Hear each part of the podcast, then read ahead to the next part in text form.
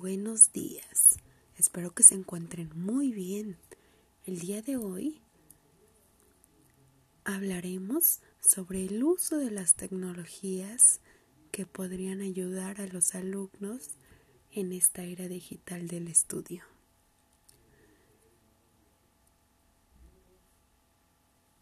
Mi nombre es Samantha Díaz y el día de hoy hablaremos para que los padres de familia se informen más acerca de este tema.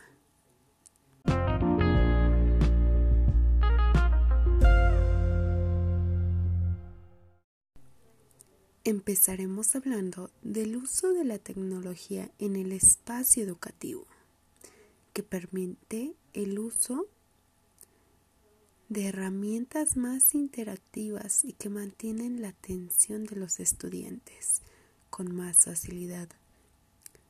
De esta forma, los alumnos se, entusiasman más en aprender.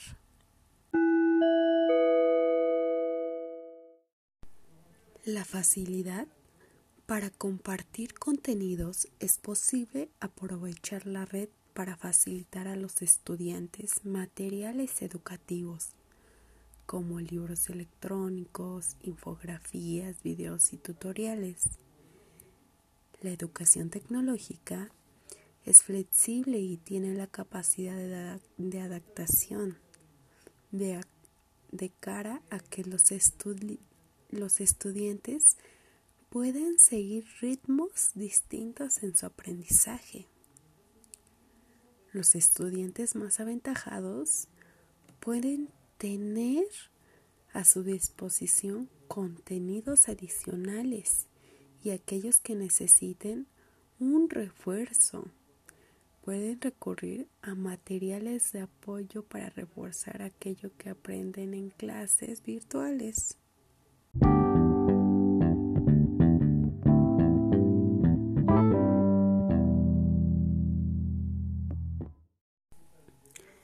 Hablaremos de algunas ventajas del uso de la tecnología que son compartir conocimiento, ya que las redes sociales y la web implican compartir puntos de vista y debatir sobre las ideas, lo que ayuda a los alumnos que desarrollen un pensamiento crítico, además de las redes sociales animan a los estudiantes a expresarse y relacionarse con otros compañeros.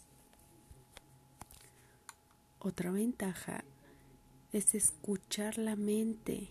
El acceso a la tecnología ha permitido a los alumnos estar expuestos a las, cosas fuera de sus intereses habituales y ampliar sus mentes. También trae la diversión en el aula.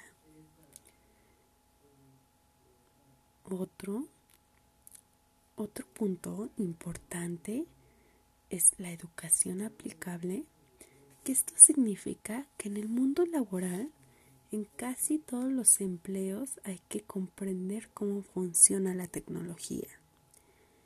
Si los alumnos comienzan a usarla desde temprana edad, entonces estarán mejor preparados para el futuro y podrán conseguir mejores oportunidades laborales. Al igual que el alcance de la, información. Cualquier respuesta a cualquier pregunta se puede encontrar con unos pocos clics en las teclas de una computadora o móvil inteligente. Potentes motores de búsqueda permiten una forma organizada y sencilla de encontrar las respuestas que los estudiantes pueden necesitar para asignaciones o proyectos. En las desventajas encontramos muchas dificultades para mejorar la calidad educativa. Surgen enfoques de cambio que solo consideran la gestión y la estructura olvidando la parte más sensible del proceso educativo, la interacción maestro-alumno, al igual que se encuentran mayormente o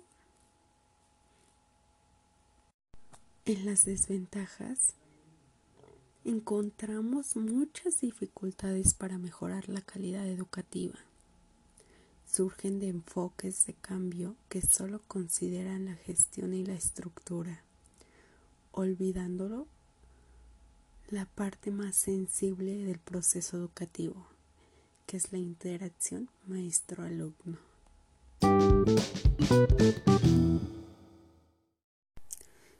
Bueno, también se habla de ser conscientes de que los cambios que planteamos requieren una reorganización en muchos aspectos, en la forma del profesorado, en sus condiciones de trabajo, en la organización del centro de trabajo, en la potencialización del trabajo autónomo de los estudiantes en una educación sin tiempo y espacio determinado, entre otros. Sin embargo, teniendo en cuenta que la intervención es básicamente de capital humano en el aprendizaje de manera distinta de trabajar, enseñar, aprender y relacionarse con la sociedad. Creemos que hay argumentos sólidos que apoyan la propuesta teórica y sus resultados positivos en todos los agentes involucrados en el proceso educativo.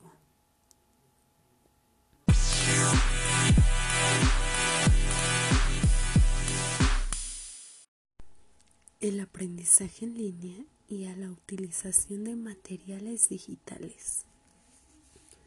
Muchos y docentes y estudiantes no estaban preparados para este tránsito súbito hacia un aprendizaje total en línea.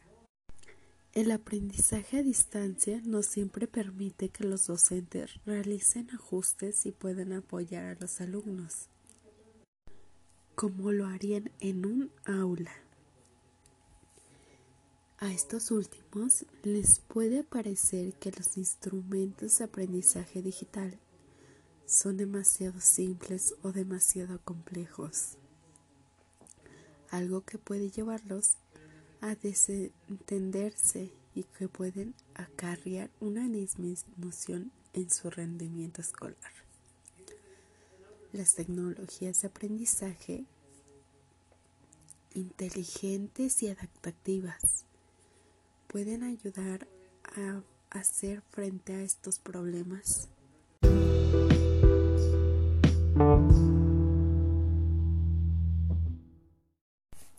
Finalmente, el valor del estudiante también son distintos en este nuevo planteamiento educativo, pues su papel pasa de una actitud pasiva a una que tiene todo el protagonismo ya no copia el dictado lo que dice el profesor, escuchando atentamente y en silencio una clase tras otra, como ligeras variaciones en función de la asignatura y del profesor, pero siempre con el esquema y el grado de participación decidido por el profesor y también el apoyo del alumno, así como los padres de familia apoyan a sus hijos a seguir estudiando de manera presencial o en línea, con, con el uso de la tecnología.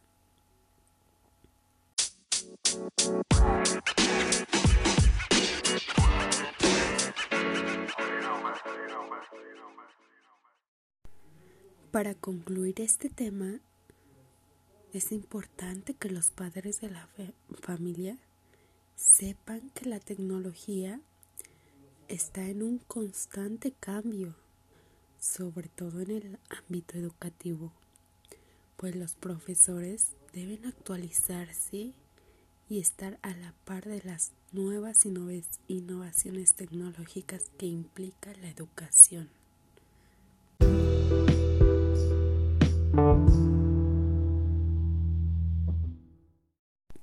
Esto sería todo. Espero les haya gustado y haya podido compartir información importante acerca de estos temas que actualmente son muy importantes en la educación.